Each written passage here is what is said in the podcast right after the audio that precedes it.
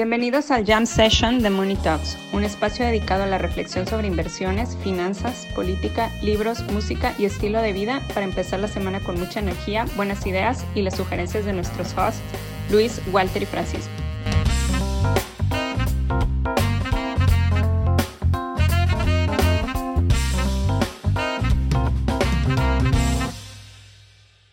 A ver, imagínense que su chamba es hacer, hacer due diligence, pues asegurarse de que las empresas en las que van a invertir, quien les está pagando, pues no son una fachada o no están haciendo fraudes o, o cosas raras, cobras 100 millones de dólares al año. y supuestamente hiciste el due diligence de, de FTX. ¿Ustedes qué opinan? ¿Eso es, es un error, algo, algo que pasa en la vida, este, o también van a llegar los pericos a quitarles el trabajo a los que hacen due diligence. lo, lo, lo, lo, que está interesante y lo que, o sea, y he escuchado varias, a ver, no, no es una excusa, pero es, es, es algo que pasa y pasa siempre.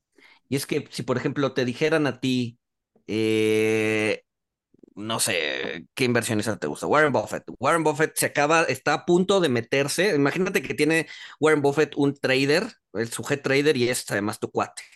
¿no? Y entonces está pasando inside information, lo cual es ilegal, no lo hagan, por favor, pero, pero para, para, para, el ejemplo nos funciona.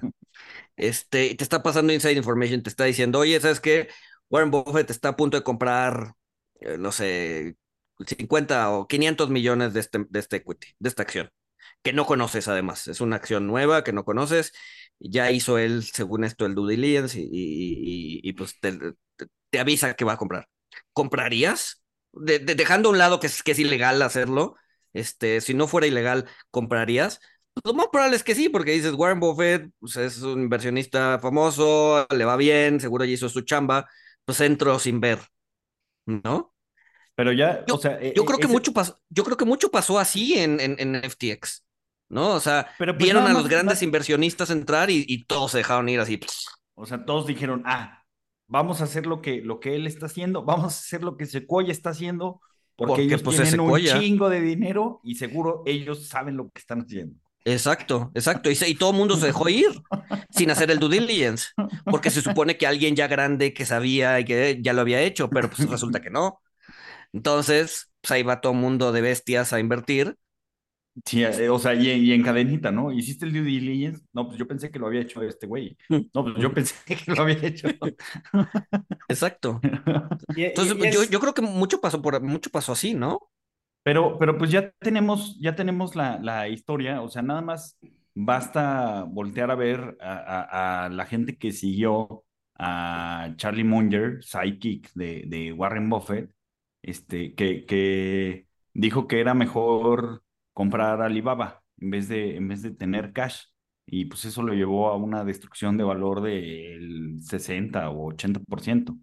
Este, y mucha gente, o sea, lo vemos en las acciones públicas, que no, no era inside information, o sea, era nada más el, el disclosure público de que estaban comprando acciones de Alibaba para... ¿Cuál es el periódico de, de donde está el consejo? Eh, Omaha, no sé qué es. O sea, es un periódico chiquito que vale más. Bueno, el sol de Tabasco. El sol de Tabasco. bueno, eran, eran, eran, eran, o sea, si sabía a través de, de, los feelings públicos, o sea, a través de información pública que estaba comprando Alibaba, que dobló, o sea, duplicó su posición en Alibaba, y mucha gente compraba y decía, ah, es que Munger le está comprando, este, vamos a, vamos a comprar. Exacto. Este, a ver, y no son, no, no son dioses, han, tomado muchas malas decisiones de inversión. Pero pues como el güey, o sea, como, como, como lo tienen deidificado, pues entonces si lo hace él, pues lo hago yo. Y, pero ¿por qué estás entrando? Pues porque Monger está entrando. Oye, pero ¿cuáles son los fundamentales? ¿O, o, por qué tu decisión es Monger? Monger.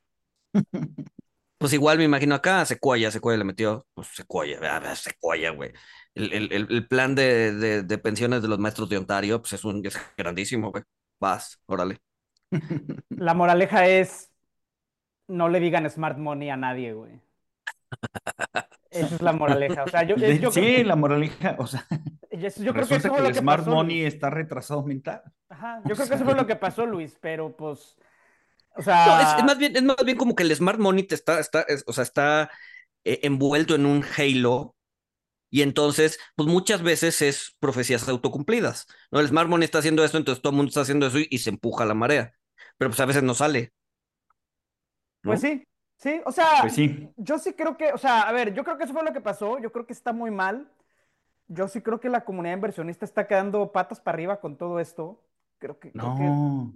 que- No, pues se, se- se está viendo, se está viendo que somos humanos falibles, que no hacen due diligence. Este, por mucho money que tengas o por muy smart que te llamen, güey. O sea, está bien. Bueno, yo digo que está bien. Es el, es el, es el invest and then investigate. Exacto. ¿Mm? No, y, y- y ni siquiera el Den Investigate. O sea, aquí estos ni siquiera investigaron. O sea, le dieron la lana. A ver, hay, hay- porque yo lo que he dicho es, no, es que Sam se estaba robando el dinero y eso es imposible saber, que yo no lo creo, pero es lo que se dice. Eso aunque hagas due diligence, es imposible saber que el, CF, que el CEO se está robando la lana. Yo no creo que eso sea cierto, pero es lo que se está diciendo. Pero hay cosas muy básicas. O sea, evaluaron esta cosa en 32 billón. Nunca le pusieron un board eh, se fue a Bahamas, que tiene un régimen regulatorio laxo para este tipo de cosas. O sea, como que había muchas cosas muy básicas que si, si alguien hubiera hecho un par de preguntas, por lo menos se la piensan. Lo, lo que hacían, lo que hacían con el, con el token, ¿no? O sea, FTX y Alameira son del mismo Ajá. y Alameira este, comprando, respaldando los activos con, con los mismos tokens. O sea, y pues bastaba con preguntarse, oye, ¿y de dónde están saliendo los fondos este, de, de los tokens? Ah, de los depósitos de los clientes. O sea, bueno, no lo iban a decir así. Pero como dices, o sea, haciendo un due diligence, pues uno, uno podía, si no conectar los hilos, que en retrospectiva es muy fácil decir, ah, sí, es que era obvio, si no conectar los hilos, pero pues sí darse cuenta de que había algo extraño, bizarro, ¿no? Al menos. Sí. Hay debe haber banderas amarillas. Yo, yo recuerdo en 2008, o sea, do- 2000, 2007, 2008, cuando quiebra, bueno, a ver, pasan muchas cosas, pero entre ellos casi quiebra Islandia, ¿no? O sea, era, era, era, era bien interesante ver cómo de repente se dejó venir una oleada de, o sea, antes de- del quiebre, cómo se dejó venir una oleada de bancos islandeses a intentar colocar deuda en México. Que decías, a ver, en la, en la, o sea, no te conozco, en la vida he escuchado de tu banco, y ahora de El repente 90% quieres... de la población no sabe de qué, dónde está el país donde que dices Exacto, que exacto. operas. Exacto. Y vienes aquí a intentar fondearte en pesos. ¿Por qué? O sea, ¿por qué? Y, y, y a ver, y no eres tú. O sea, si fueras tú, igual y estás viendo solamente el nicho. Son todos. O sea, recibimos como a cinco bancos irlandeses. Y dices, pero ¿Ya, ya ¿Pero cuántos le metiste? Ya, dinos. no, ninguno. No, es pa- parte de. No, Ya, parte porque, dinos, estamos entre cuates. no, porque justamente, a ver, a ver, yo, yo, yo, yo, yo llevaba ahí tres años, pero pues había adultos en la mesa que decían, güey, esto, esto no, o sea, ¿por, por qué están aquí, güey? Había Porque, o adultos sea, en la mesa, o sea, Luis era de los que estaban, "Esto está buenísimo, va- vamos a Yo, yo era todo". junior, yo, yo en 2008 era junior, güey, yo, yo estaba aprendiendo, ¿no? Este, probable, probablemente le hubiera metido, sí, probablemente sí, güey. ¿Qué hacemos en setes? Vamos. Exacto, sí, no, probablemente sí, pero pues son de las lecciones que vas aprendiendo, ¿no? Y, y, y, y, gracias a Dios había adultos sentados en la mesa que decían, güey, esto, esto, esto no está bien, güey, ¿no? Esto, o sea, ¿qué chingados hace un banco irlandés viniendo a pedir en, pedir- viniendo a pedir en pesos, güey, ¿no? Y pues terminaron tronando como ejotes todos, ¿no? A mí lo que me ha gustado de todo esto, dale, dale, dale, perdón. Ahora, No, o sea, acu- acuérdense, acuérdense con Madoff, o sea, que Madoff tenía eh, billions de, de assets under management, o sea, tenía miles de millones de dólares administrados, supuestamente, o sea, y no sé si sabían, pero la SEC, o sea, jamás, jamás fue así de, este, ok, vamos a, vamos a revisar lo- los cajones de, de los institutos del depósito de valores, a ver si, a ver si Madoff, a ver si los clientes de Madoff sí tienen valores. Eso nunca se hizo. O sea, nu- nu- nunca se, se revisó eso.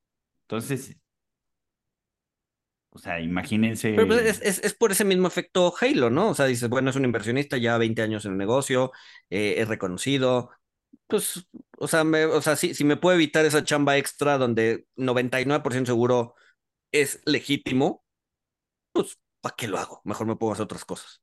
Claro. No resulta que no era 99, pues, eh, caíste en ese 1% este, de, de que no era legítimo y pues ya te chingaste. Sí. Entonces hay un, efecto hay un efecto Halo, ¿no? Es un poco también porque los VCs levantan capital, ¿no? O sea, si, Sí, si, si, si, o sea, eh, Ackerman, ¿no? ¿Cómo se llama? sí, Sí, Bill, eh, Bill Ackerman. Bill Acker- Ackerman. O sea, se pone, o sea, intenta levantar capital, va a levantar. ¿Por qué? Porque pues, es reconocido. la. Si, Bueno, no te Fulano- lejos, Kim Kardashian. exacto, exacto. Si fulano intenta levantar capital y nadie sabe quién es, o podrás, podrás ser el güey más chingón del mundo, pero pues no, lo va, no, va, no va a levantar un peso.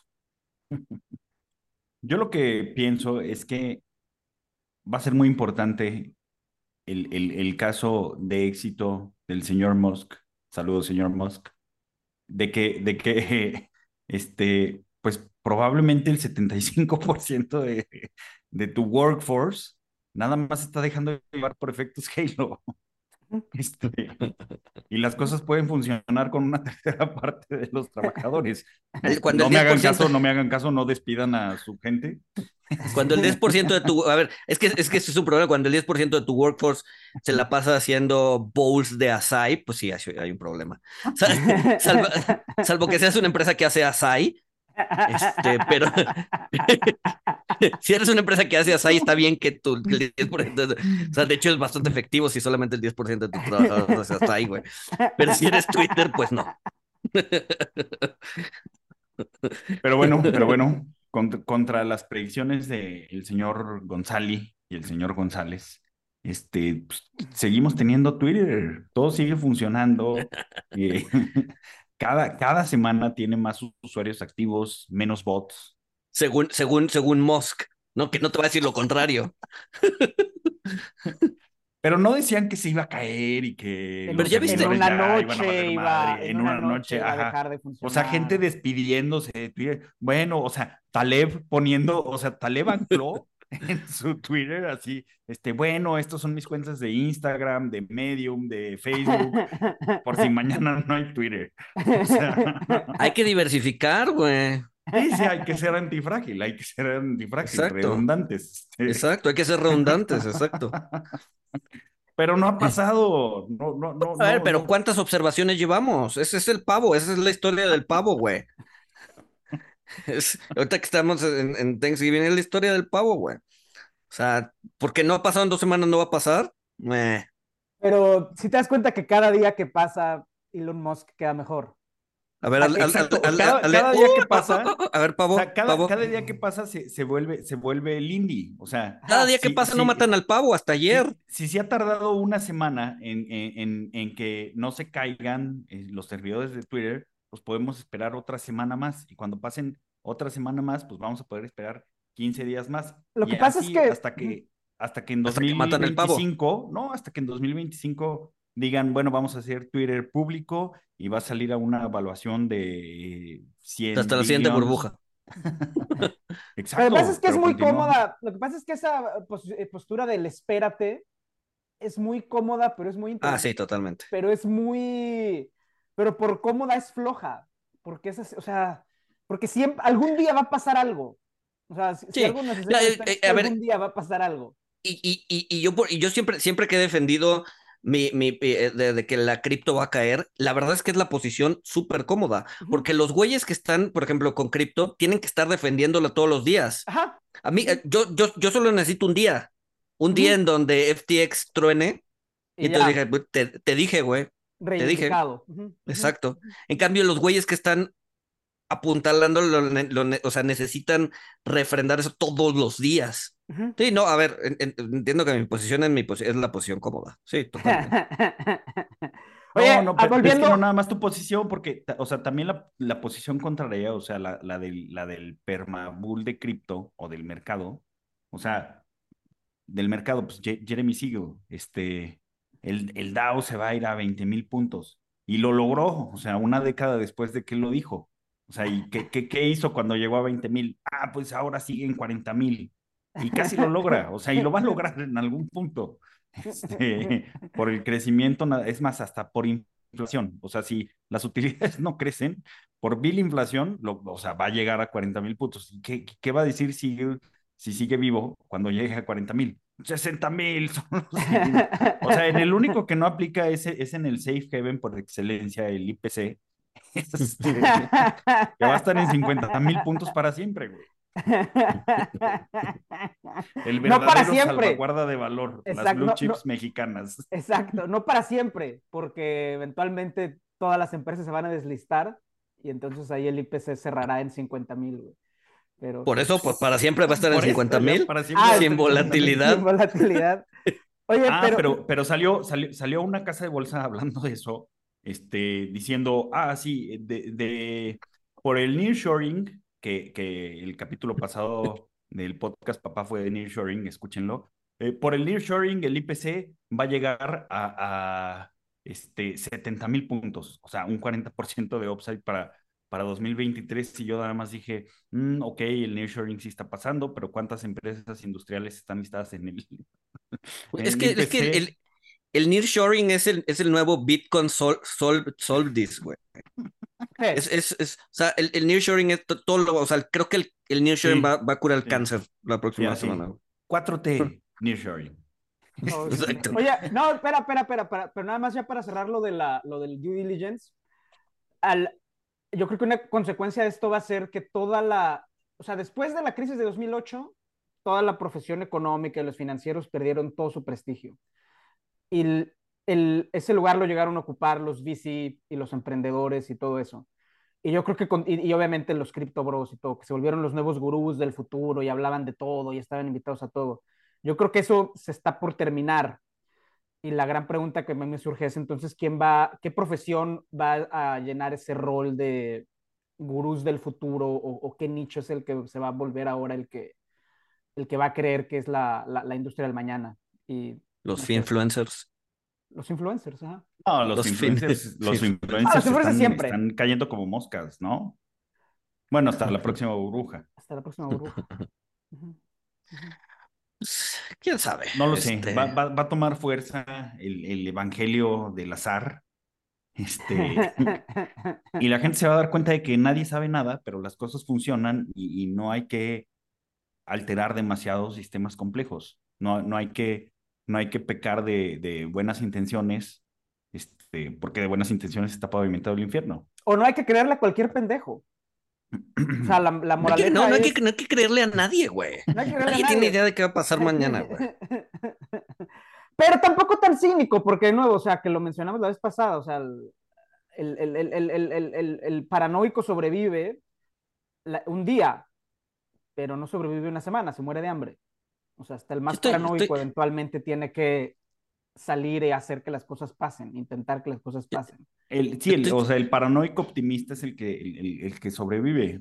Es que, o, sea, o sea, nadie tiene idea de lo, que, de lo que va a pasar mañana, pero al mismo tiempo, pues sabemos que están pasando muchas cosas donde, eh, pues, probablemente, pues, suceda, o sea, sí, van a suceder cosas malas, pero también van a suceder cosas buenas que, que, o sea, tú y yo, Paco, vamos a pensar que pues van a, van a continuar el progreso de, la humanidad, este, y, y, Luis González pues va a seguir esperando a que se rompa la vida en el planeta.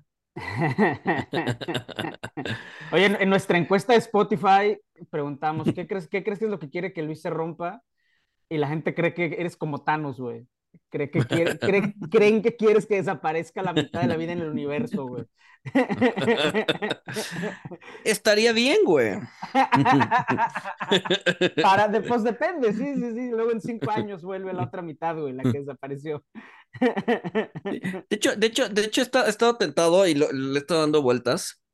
Este, pero sí hay, o sea, como que, como que podría, podría venir una nueva etapa, una especie de nihilismo financiero. Yo creo que nihilismo financiero. Es decir, nada importa. Yo creo que sí. Yo ¿No? creo que sí. No, pero, pero nada importa o... No, yo, yo, yo creo que un, un escepticismo financiero, ¿no? Bueno, puede ser un nihilismo y un, y un escepticismo de, de, pues ya no le creo al smart money porque pues, resulta que no es smart.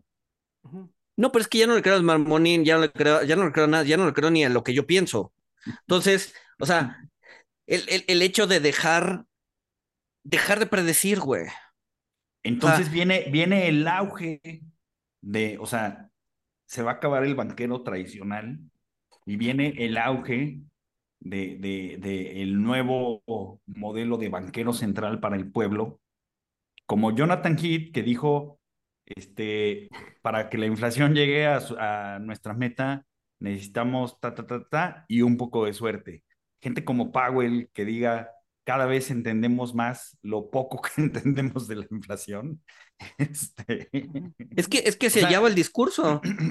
Pero es no, que... o sea. Dale, Adelante, Luis. No, no, no, perdón, dale.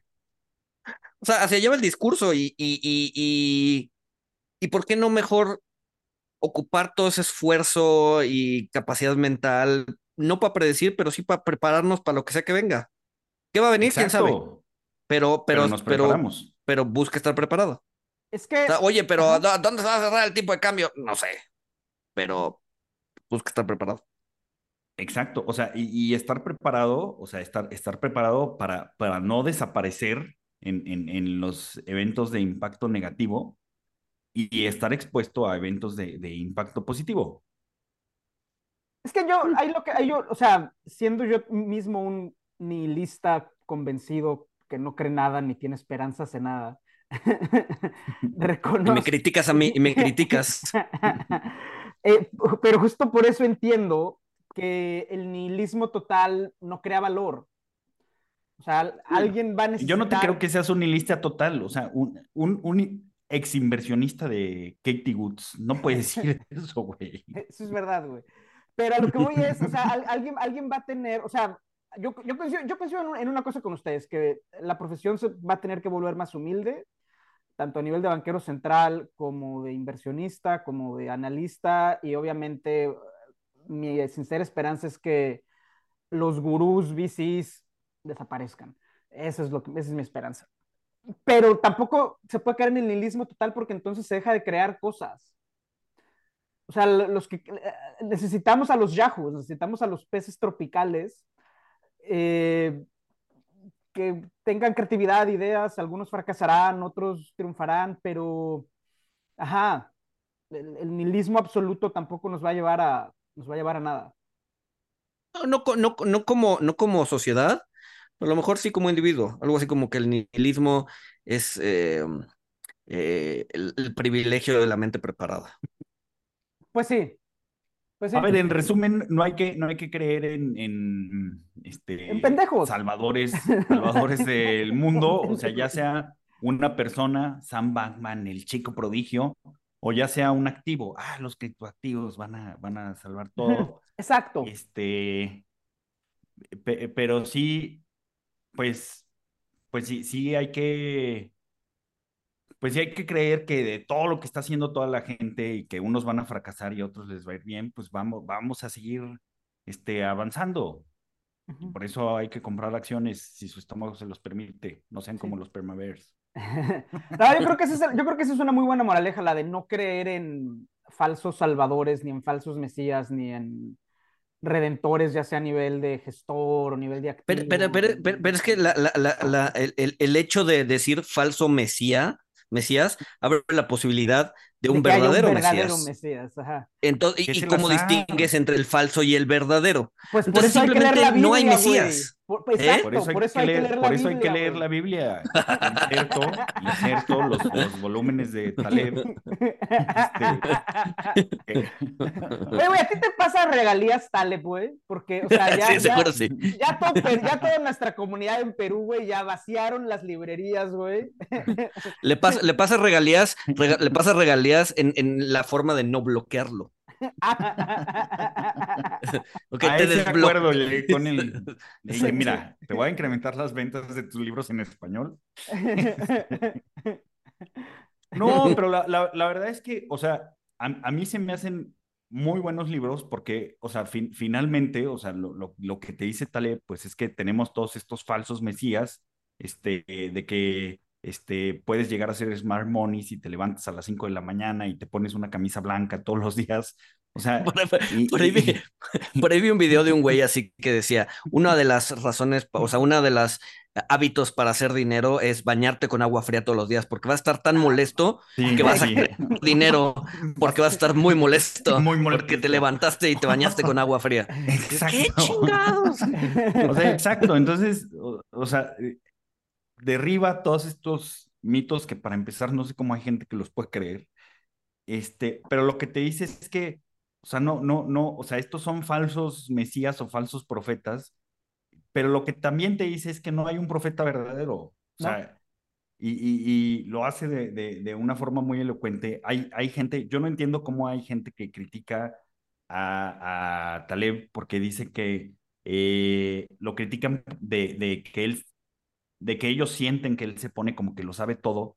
Y yo digo, pues, no entendiste el mensaje, o sea, no, no, no lo entendiste porque está diciendo todo lo contrario, está diciendo que, que en, dominios complejos pues, nadie sabe nada, porque no se puede saber.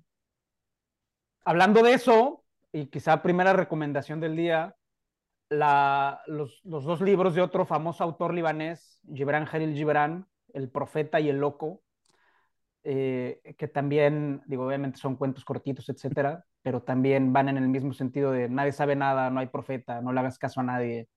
Eh, digo, aunque no van a leer la, la Biblia, si, van a, si, si, quieren leer algo de Levante, lean a Gibran Jalil Gibran. Sí, no, no vamos a leerla. Pues sí. Deberían de leerla, güey. Oigan, estaba, estaba... Salió muy, espérate, antes, antes, antes. Salió muy bueno por ahí un, un, un, un tweet de, ya ves que lo, el, el, el, exchange de los, de los gemelos, este Winkle, Winklevoss, Boss, Winklevoss esos, que se llama Génesis. Ajá. Entonces, por ahí salió un, un, comentario, este, que de Génesis pasaron a Exodus. ¿no? hablando, habla, hablando, hablando del Pentateuco. Exacto, exacto. Del Génesis pasaron a Exodus. Me pareció, me pareció brillante el comentario. Pero bueno, sí. Está bueno. Te, está te, bueno. te, te, te, este, te interrumpí, Walter.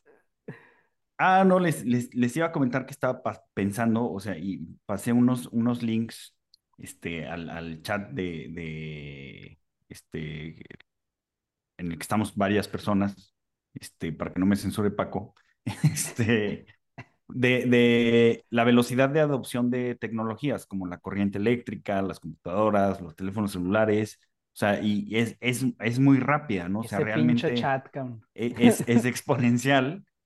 Y estaba, estaba pensando que, pues, uno de los argumentos de, de los crypto bros, que es, este, pues, que, que esta nueva tecnología es mesiánica y nos va a sacar a todos de la oscuridad en la que nos mantienen los malvados bancos centrales, es, pues creo que este argumento se les está cayendo porque no, no, no ha crecido mucho la adopción en los últimos cuatro años. O sea, creció mucho la, la adopción en, en, los primeros eh, cuatro o ocho años, pero en los últimos cuatro ya, ya yo lo que vi es que se ha, se ha estancado. Es este... que ahí te va, ahí te va, ahí te va. Ahí te va. Y qué bueno que lo comentas, porque el domingo pasado fui al, al bar de un amigo y estaba eh, un estaba un técnico de la, de la academia, de la página academia.edu, o sea, que es el mm. típico tech bro. Y obviamente la primera pregunta que le hice fue, güey, ¿por qué se la pasan llegándome mails todos los días de si me citaron en el paper de la hemodiálisis de no sé qué diablos, o sea, sí, hay, hay, hay en, en, en, en, el correo, en el correo de Monitox, no sé por qué Walter se dio de alta en esa madre, Ajá. y todos los días llegan tres correos así, diciendo, tú eres el Walter Buchanan que escribió acerca de endoscopía sí. de no sé qué, así ajá, de, la endoscopía de los ornitorrincos, ajá, sí, bueno, conocí al güey encargado de eso, ¿no? A, a, un güey en el equipo de eso, que además es criptobro y ahorita, y ahorita, y ahorita lo, lo cuadro. Entonces ya, le pregunto y me dice, no, es que seguramente hay muchísimos Francisco Vázquez Agüed en el mundo. Y yo así de, no seas mamón, claro que no, güey. Total, y al final resultó que el tipo era criptobro, él es de San Francisco, criptobro maximalista, cree realmente en todo el rollo. Y lo que te argumentan es, piensa en, el, en blockchain y cripto como en el Internet que fue desarrollado por los militares en 1970 y hasta el 97 empezó a despegar. Entonces, si eh, bajo esa analogía, si el paper de Satoshi salió en, en 2007 y 2007 es 1971, entonces ahorita estamos en 1986. Todavía faltan 30 años para que cripto. Y entonces ahí yo le dije, no, pero entonces lo que tú estás diciendo contradice básicamente todas las leyes de la adopción de la tecnología, bajo la cual pues cada tecnología se va adoptando más rápido y al volverse más eficiente pues va creciendo más rápido. Y pues ya, me invitó una cerveza y empezamos a platicar otra cosa pero así se la sacan a lo que, Walter.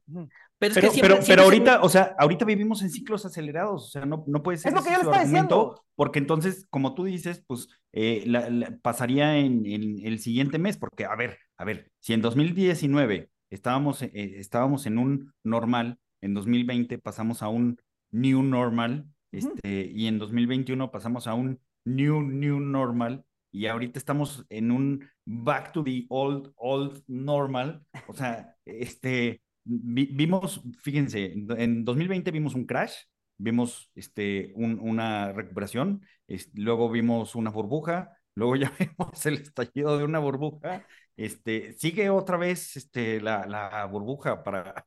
No, pero y siempre, siempre, siempre el argumento de última instancia es, ah, pero voltea a ver el Internet. Ajá, ¿Mm? sí, sí, sí, sí. ¿Mm? Mira el internet. Mira el internet. Oye, pero, pero esa, esa, esa, cosa que estás ahí inventando como que no tiene sentido. Ah, pero el internet no tenía sentido al inicio. Y mira ahorita. A ver, pero, voltea a ver el internet, güey. Ese va a ser mi nuevo, mi nuevo catchphrase, pero voltea a ver el internet. Pero voltea a ver el internet.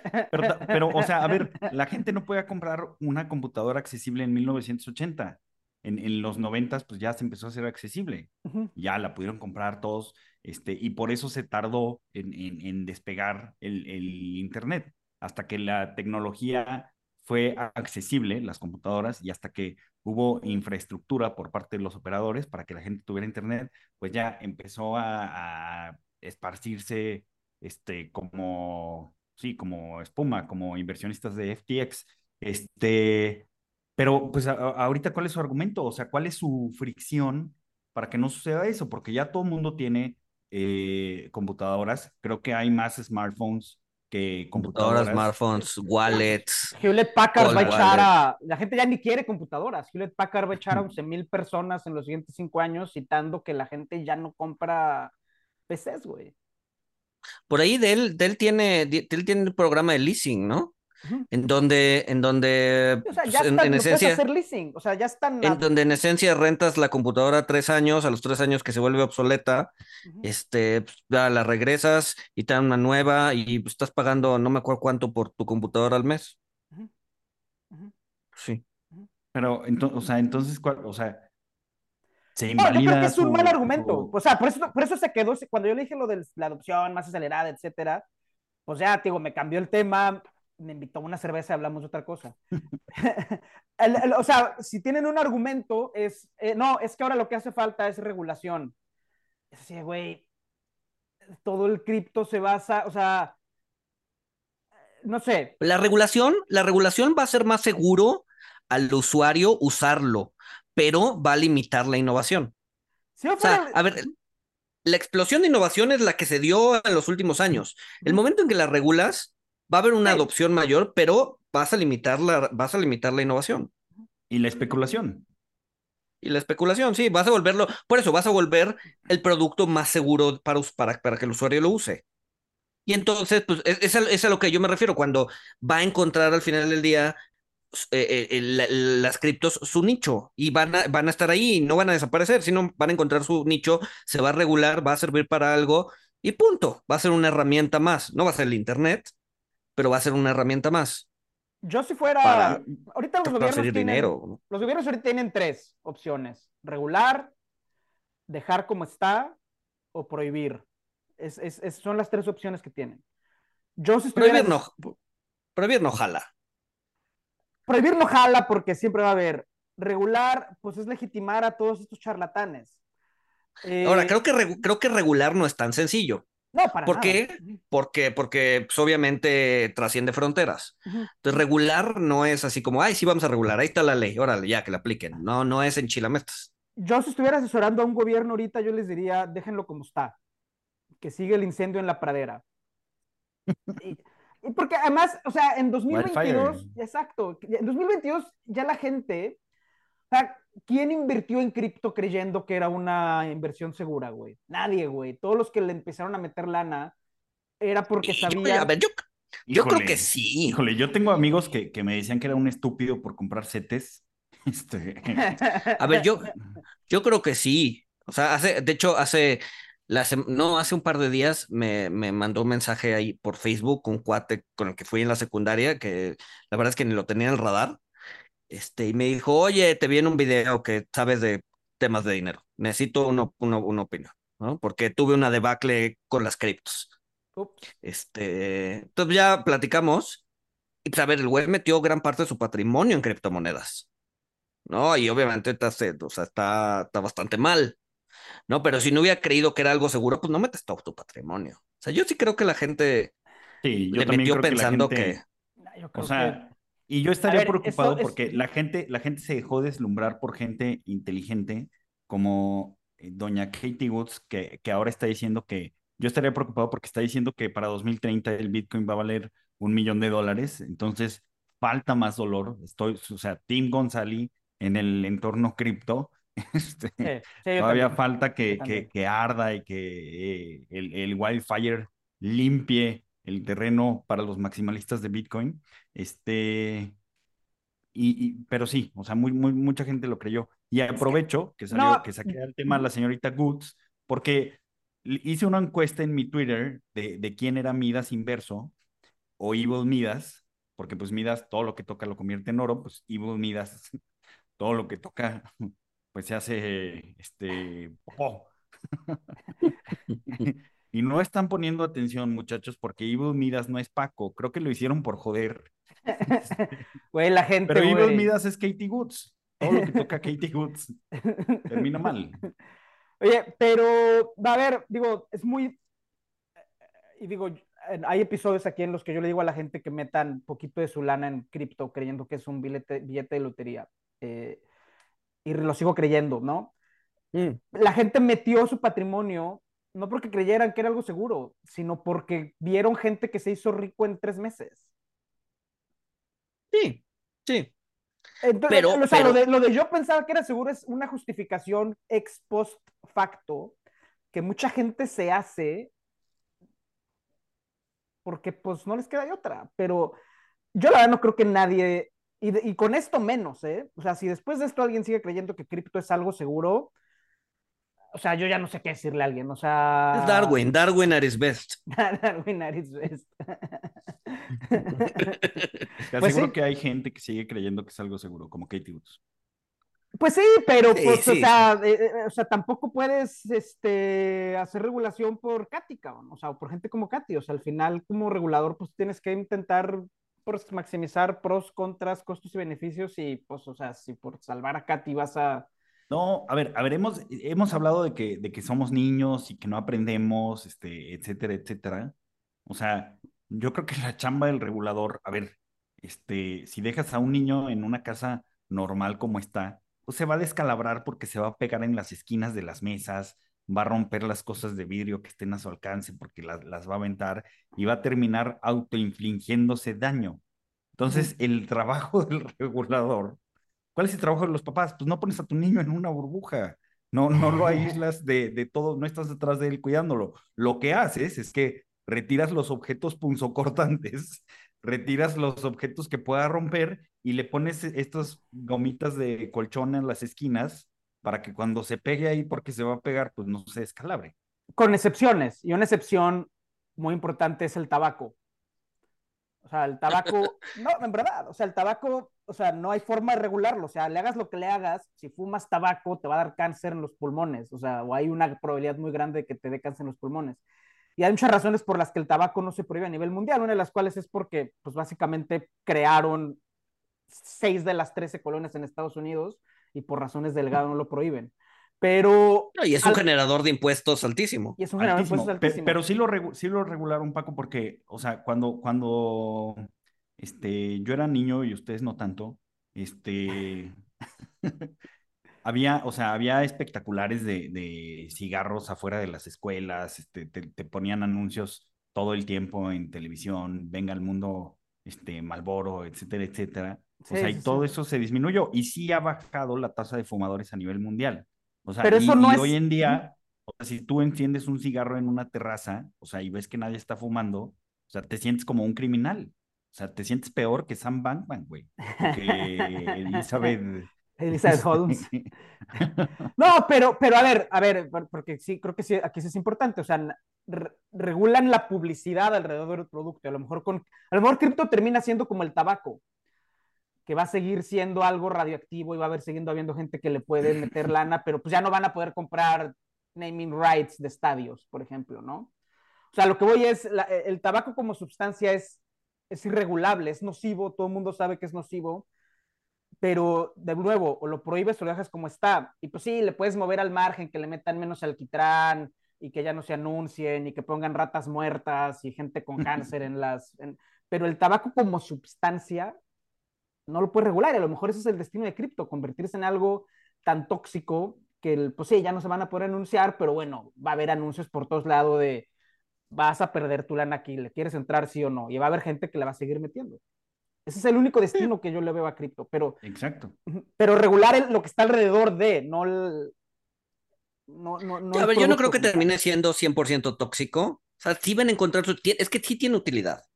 El- el- mi bronca es que especulan con eso, pero sí, sí, sí, sí tiene bastante utilidad. Pero qué No, utilidad transferir tienen, o din- sea, pero transferir dinero, Transferir dinero. pero transferir dinero se hace ahorita en el, transferir dinero se hace ahorita por Western Union, y la única razón por la que es caro es porque los inmigrantes no son constituencies en ningún lado, no son constituencies en el país del que se fueron y no son constituencies en el país en el que llegaron. Entonces, como no tienen peso político, Western Union les cobra 20 dólares por mandar lana a un tipo de cambio 10 veces menor. Pero eso no es un problema. No, pero los, los settlements, los settlements tardan, tardan mucho. Hay riesgos de, de- de que tarde más el, el- o sea, la liquidación, o sea, porque tarda días. Este, y, y hay vulnerabilidades. O sea, y sí es impresionante, Paco, cómo con, con las stablecoins o con cripto, o sea, en 10 minutos mueves dinero de, de un lugar a otro liquidado. O sea, cuando, cuando tú compras este, algo, cuando, cuando, sí, con tu tarjeta de crédito en, en China, o sea, está el cargo, pero Visa y Mastercard en sus términos y condiciones te dicen que el settlement puede tardar meses, o sea, el settlement real. Entonces, yo, yo creo que sí eh, es, es un upgrade en, en ciertas bases de datos para cierto tipo de transacciones, o sea, y creo que sí hay valor, eh, o, o creo que sí es innovador y disruptivo que hayan podido transferir, creo que 14 mil millones de dólares de Estados Unidos a Hong Kong en, en, en 10 minutos. Y a ver, y disruptivo hasta cierto punto, tampoco es que Sí, te sí, cambia sí. la vida, ¿no? O sea, no es, no es el Internet, ¿no? Es- o, sea, o sea, es disruptivo, sí, y van a encontrar su nicho, sí, pero de ahí a lo que vimos y lo que seguimos viendo en algunos, en algún, algunas criptos, pues no, no, o sea, creo que eso ya es una exageración. Pero bueno, ya Vamos nos ver. dirá, nos dirá el, el, el... ¿Por qué, por qué, por... dinos, dinos, Paco, ¿por qué? Bueno, no, antes, antes, antes de cambiar el mundo cripto, porque sí, sí, es algo que me he comentado eh, eh, a, a Walter antes de, de, de empezar a grabar. ¿Vieron los papers de, va a ver, los papás de Sam Bankman Fried, Joseph Fried, Joseph ba Bankman y Barbara Fried? Eh, son, eh, eh, son académicos, de Stanford, ¿no? Y, tiene y tienen papers. ¿Vieron los, paper ¿Vieron los papers que tienen? Son, son, No, son, son, son, son, son una exposición de motivos más que eh, eh, papers académicos, güey. Son, este, ¿por qué la moralidad no funciona? Este, cómo hacer, cómo hacer dinero en, en, en, en paraísos fiscales, este, ¿Cómo criar un sociópata? es- es- o sea, es- son, son, este, son manuales, güey. Son, son, sí, son, son, o sea, son manuales, güey. Yo nada más vi los títulos, pero los papers no los, no los leí porque tú los tuiteaste. Pero sí, o sea, lo- si pones los títulos, y seguramente alguien lo va a hacer en algún momento, va a ser eso, ¿no? Manual o juego de mesa de cómo crear un sociópata. Pero sí, sí, sí. sí. Exacto. Oigan, ¿no serán, ¿no serán la mastermind detrás de Sam Backman? ¿Qué tal que solo es un titerito? Digo, qué, maca- qué macabro O mandar sea, a tu tendrían hijo a un grado de maldad más Sí, digo, Alto. qué macabro, ¿no? Mandar a tu hijo a defraudar 16 mil millones de dólares, o sea, sí. Bueno, pues lo vamos a ver en el documental de HBO o Netflix, quien compre los derechos primero. Exacto, exacto. Oye, a ver, pero ¿por qué, por qué te pusiste inflación subyacente en tu nombre de... No, pues por el reporte de ayer. Al día de ayer este, salió el reporte de inflación en México y básicamente hay la noticia buena, que es que la, el- la inflación general va bajando. La noticia pésima es que la inflación subyacente sigue subiendo. Y eso es muy malo porque la inflación subyacente eh, es la que incluye, la que excluye a los, a los ítems más volátiles. Y cuando esa va subiendo, corre el riesgo de que empiece a contaminar el resto de la economía. Entonces, este, para que le tengan miedo, si hay algo a lo que le tienen que tener miedo ahorita es a la inflación subyacente. Este, y, a mí- y, a mí- y- y- digo, dame chance de, de echarme un rollo. Esto es muy importante porque en Estados Unidos la subyacente ya empieza a bajar, entonces, si se, o al menos a estabilizarse. Entonces, si la subyacente en México empieza a evolucionar de una forma distinta a la subyacente en Estados Unidos, ¿qué va a hacer Banjico? Que hasta ahorita lo ha tenido muy fácil, que es básicamente copiar lo que hace la Fed y ponerle los números distintos. ¿Y qué va a hacer un Banjico tras la salida de Gerardo Esquivel? Yo creo que el nombramiento del siguiente subgobernador va a ser muy importante, eh, porque si la economía mexicana empieza a evolucionar de una forma ligeramente distinta a la de Estados Unidos, el potencial para que haya errores aumenta. ¿Qué, por, qué, ¿Por qué podría evolucionar distinto? Pues un, un, factor que incide en la inflación, ya lo, ya lo he dicho, toda esa energía, es el precio del petróleo, mientras en, en el mundo, en el resto, en Estados Unidos y otros países, eh, el precio de las gasolinas va bajando, eso no va a pasar en México. Probablemente no va a pasar en México. No este, ¿Por qué? Porque pues juegan, juegan con el subsidio, por eso nuestra inflación no se fue a doble dígito, porque eh, el, el, el, impuesto a la gasolina pues, lo, lo, lo bajaron prácticamente a, a, cero, pero pues ahora que los precios internacionales empiecen a bajar, eh, pues van, el impuesto va a subir y van a recaudar lo que, lo que no recaudaron. Entonces probablemente, pero, pero probable... mientras, en el, mientras en Estados Unidos seguimos viendo tendencias a la baja, quizás aquí no, se, no sea tan marcado, ¿no? No, pero, o sea, quizás no a la baja, pero sí probablemente flat, ¿no? Sí. Este, pues ya con eso te da, te da chance de recaudar, de recaudar, o sea, de, de quitar el estímulo al IEPS y recaudar más y, y, y, hacer un poco de catch up de todo lo que le tuviste que meter durante el año por los precios altos. Vamos a ver, vamos a ver, o sea, el, el potencial para un error aumenta, o sea... Yo estoy, yo estoy de acuerdo contigo, o sea, se, se, se incrementa el... el... Se, se, hace estrecho el margen de, de error en, en, política monetaria. Este, la situación por, por el tema de, del impuesto a la gasolina es diferente ya de la de México que en Estados Unidos. Este, y pues vamos a ver, vamos a ver si este eh, safe haven moderno, este activo flight to quality llamado el superpeso, este, pues se muestra resiliente en 2023, ¿no? Pudiera ser que no tanto como 2021, ¿no? Sí. Yo sí soy de la idea de que Banjico no se va despegar en la subida, pero se va despegar en la bajada. No, yo Exacto. creo que vamos a, re, vamos a recortar antes, de, antes que la Fed. Y ahí es donde el tipo de cambio se te va a empezar a, a, a descomponer. Pero ya no importa, porque pues, técnicamente las presiones inflacionarias de otro lado van a estar, van a estar contenidas. La verdad Ah, es que un tipo... Y además un yo, tipo... yo, quiero agregar algo, nearshoring. Ah, y además, nearshoring. y además ve el internet, güey.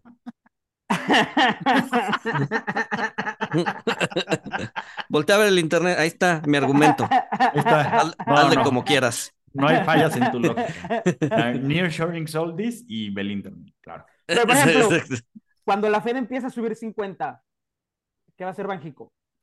¿Se va a ir por 50? no, por... subir 50. No, en, sí, la subida, en la, en, la, subida no nos vamos a despegar. No nos vamos a despegar, es vamos a mantener. Ahí, yo creo que ahí es el, ese es el potencial del error. Porque la Fed va a empezar a subir de 50 porque ya están en un proceso inflacionario distinto. La Fed se puede dar el lujo de subir 50.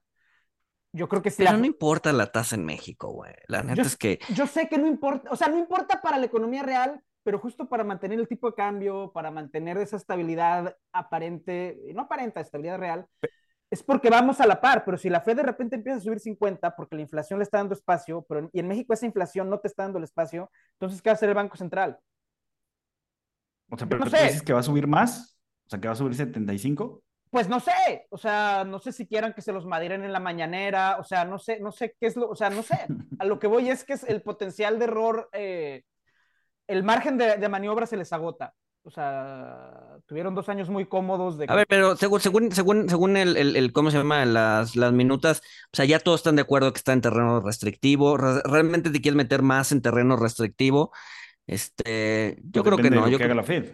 Yo no, pues a ver, sí, por eso, yo creo que, o sea, más, más, o sea, cuando me refiero a más es y más incremental a lo que haga la Fed, o sea, 20, 50 la Fed, nosotros 75, o sea, no sé, no sé, no sé, no sé. Siento, siento que no hay necesidad. Y en, porque además el mercado ni siquiera está prediciendo eso. Entonces, si el mercado estuviera prediciendo un banquico más agresivo, este, pues sí, entonces buscar, buscar eh, las expectativas, o sea, que se cumplan las expectativas. Entonces, si el mercado ya te está diciendo que vienen 50 y el tipo de cambio no se va a mover, ¿para qué subir 75? Si además la tasa donde sea que la tengas no te va a ayudar a la inflación. Y, lo que tú dices, si, si, si la Fed se puede poner menos restrictiva o puede, puede ir suavizando su tono hawkish por la inflación y a lo mejor aquí en México no lo permite. Por eso dice Luis que, que o sea, si, si van a llegar a 5 en Estados Unidos para luego bajar 50 supuestamente a finales de 2023, principios del 24, este, pues en, en, 12 meses que la Fed baje 50, pues Banjico eh, o baja 25 o a lo mejor no baja esa. Entonces, para, para, para, porque ya no le va a permitir la inflación, pero la tasa va a seguir en terreno restrictivo. Pues vamos a ver. Vamos a ver. O sea, no, no, la tienen fácil. Yo creo que el, el, el, el, nombramiento del siguiente subgobernador es muy importante. Eh, pero vamos a ver.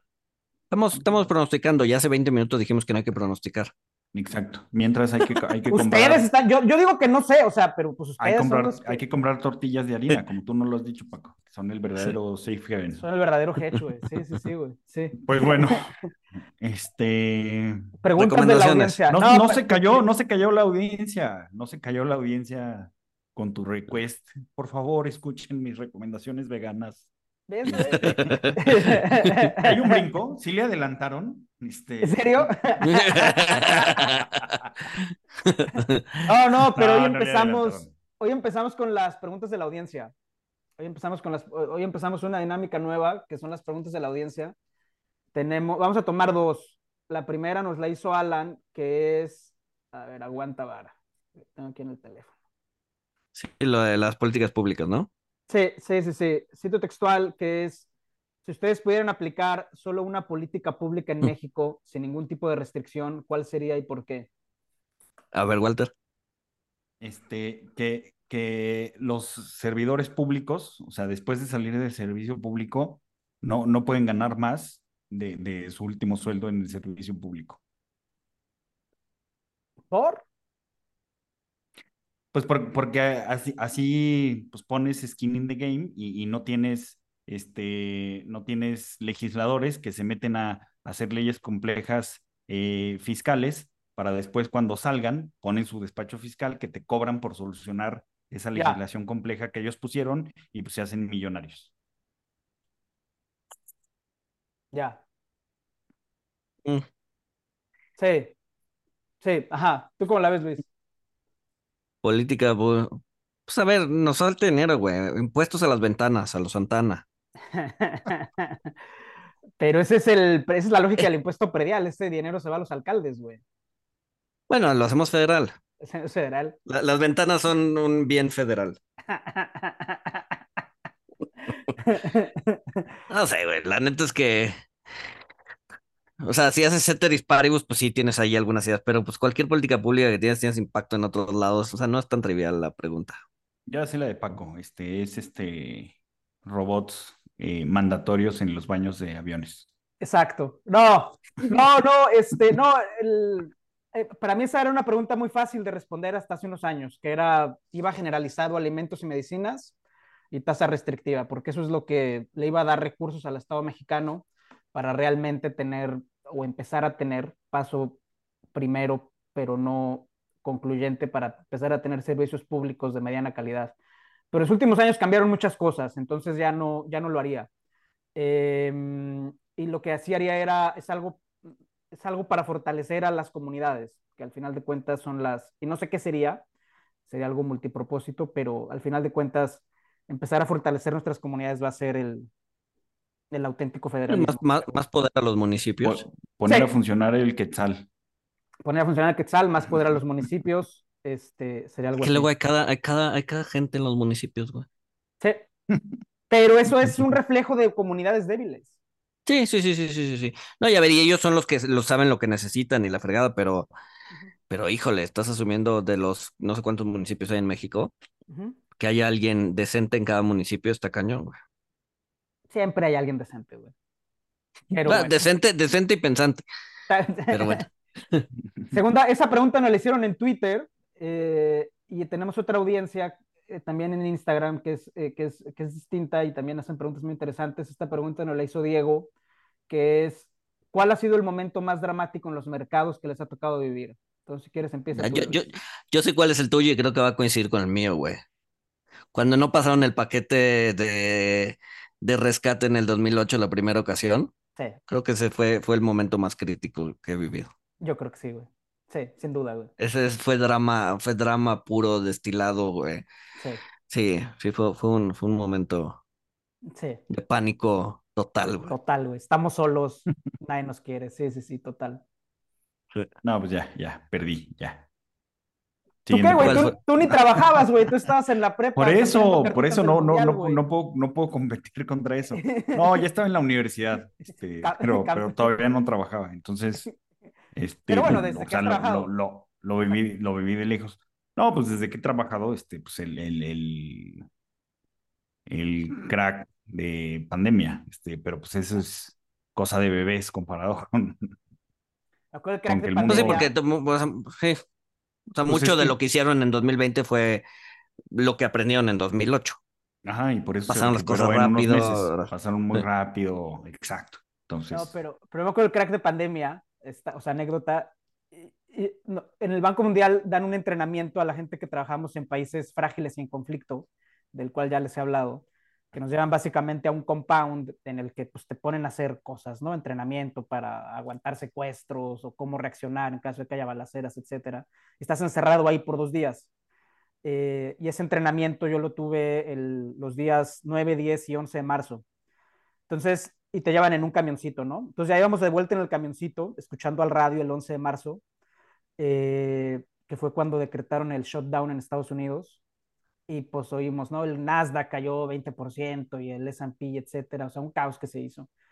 Eh, y al final todo el mundo estaba asustado, o sea, porque estuvimos desconectados dos días, eh, friqueados por, lo del, por el training de los países en conflicto y de repente, pues que resulta que aquí también está cañón. Yo, yo nada más me iba riendo en el camino y todo el mundo así, te estás carcajeando y muriendo de la risa, eres un sociópata. Y yo, no, pero es que está mucho... pero era de nervios. Era de nervios, era totalmente de nervios, era totalmente de nervios. Pero, pero sí, esa, esa estuvo muy chistoso. Pero bueno, ahora sí, recomendaciones si quieren. Ya ¿Viste, vi- viste? ¿Sí la viste? Sí, ya la vi. O sea, ¿Completa? bueno, llevo, llevo, no, completa no, este, llevo dos capítulos. Ah, ya me la eché. Está buena. Ya, está buena, sí. Bueno, a mí me está gustando, a mí me está gustando. Está buena, no termina y no han sacado el, el como, co- que, o sea, todavía no es un hecho que sea, que vaya a haber una segunda temporada, la de 1899. Por ahí escuché también eh, que una chava en 2016 hizo un cómic y está como muy indignada porque es una copia flagrante de su cómic. A ver si no vienen demandas y, y- y evitan que salga una segunda temporada, pero está bueno. Un 1899. verdadero artista es el que roba, lo dijo Steve Jobs. Exacto. Y el que asina a sus trabajadores en China, en sus fábricas.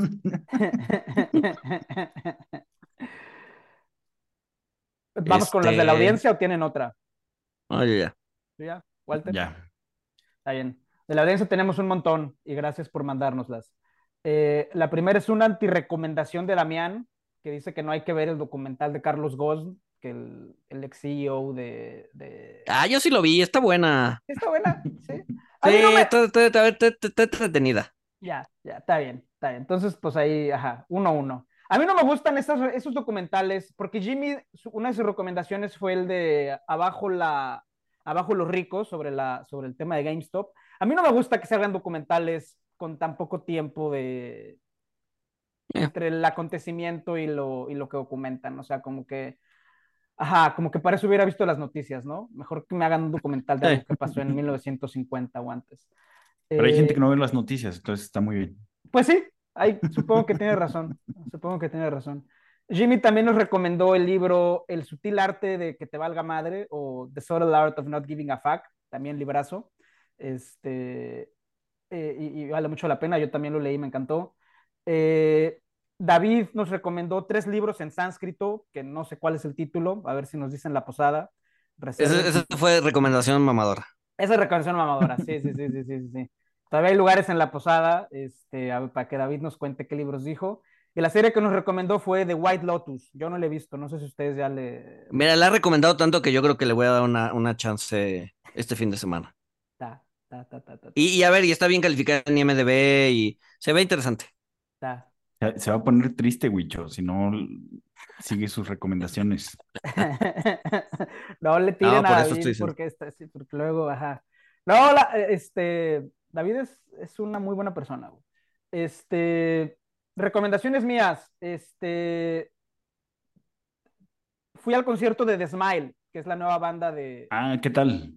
Muy buena. O ¿Quién- sea, ¿Quiénes son los tres integrantes? Porque no, ni siquiera investigué quiénes son los tres. Tom York, Johnny Greenwood y este güey, el que toca, el que toca el bajo, que siempre se me olvida su nombre, el que está alto, que ahora está tocando sintetizadores. No me acuerdo ahorita cómo se llama. Pero, pero no, muy bueno, me gustó, samplean en vivo, es un grupo feliz, la verdad me, me gustó mucho. Este, The Smile, de, que es la, la nueva banda de tres de los cinco de Radiohead. Vale la- ¿Cuál es su disco favorito de Radiohead? Ah, no, difícil, difícil. No, No. no, ¿No a te ver. Radiohead? Sí, sí me gusta, pero no soy así de... mm, Sí, o sea, no, no. Tengo otras bandas. ¿Canción favorita de Radiohead? Eh, a ver. Canción, eh, Let Down, de OK Computer. Es buena, es buena. A mí, a mí me gusta mucho Karma Police. Este, recomendación musical. Vean el video de Karma Police. A mí me gusta el video. Es bueno. Sí, sí. Este, pero sí. Y mi álbum favorito es In Rainbows, también muy buen, muy buen disco. Que está en... Y bueno, ya para cerrar con recomendaciones, eh, pues esta semana fue aniversario de la Revolución Mexicana eh, en México y quiero recomendar tre- tres libros que hablan sobre la, sobre la revolución en Tabasco, porque pues nunca sabes si el siguiente también va a ser de por allá. Entonces, para entender un poco el mindset, eh, son tres libros. El primero es Un niño en la Revolución Mexicana, de Andrés y que dice el presidente López Obrador que es su libro favorito. Es muy buen libro, eh, independientemente de quién lo recomiende. Un niño en la Revolución Mexicana habla sobre todo lo que fue la Revolución Mexicana en el sureste. Y los libros de Graham Greene, eh, que fue un novelista inglés eh, católico que pasó muchos años en México también y que realmente terminó odiando a México principalmente a Tabasco, que fue por donde él salió de regreso a Inglaterra, que en esa época era un, era un pantano, y además él estaba en la época de un gobernador que se llamaba Garrido Canaval, eh, que básicamente lo que hizo fue quemar a todas las iglesias. Él escribió dos libros En- sobre... En, en aquella época era un bandana y en esta también, ve, volteé a ver a dos bocas. Pero bueno. Exacto. Graham Greene escribió dos libros eh, sobre la revolución en México, específicamente en Tabasco, The Power and the Glory, que es una novela, y The Lawless Roads, que es, una, es un libro de viajes. Eh, The Lawless Roads es el que más me gusta, pero eran los tres. Y el de Andrés y Duarte también. El de Andrés y Duarte tiene una frase muy buena, que es que, nunca se me va a olvidar, que es este, Tabasco es una tierra de nombres griegos y odios africanos. Este, en una época, mucha gente en Tabasco tenía nombres praxíteles y nombres de filósofos griegos. Entonces, léanse esos tres libros, vale mucho la pena. Pues muy bien, nos escuchamos el siguiente lunes. Ay.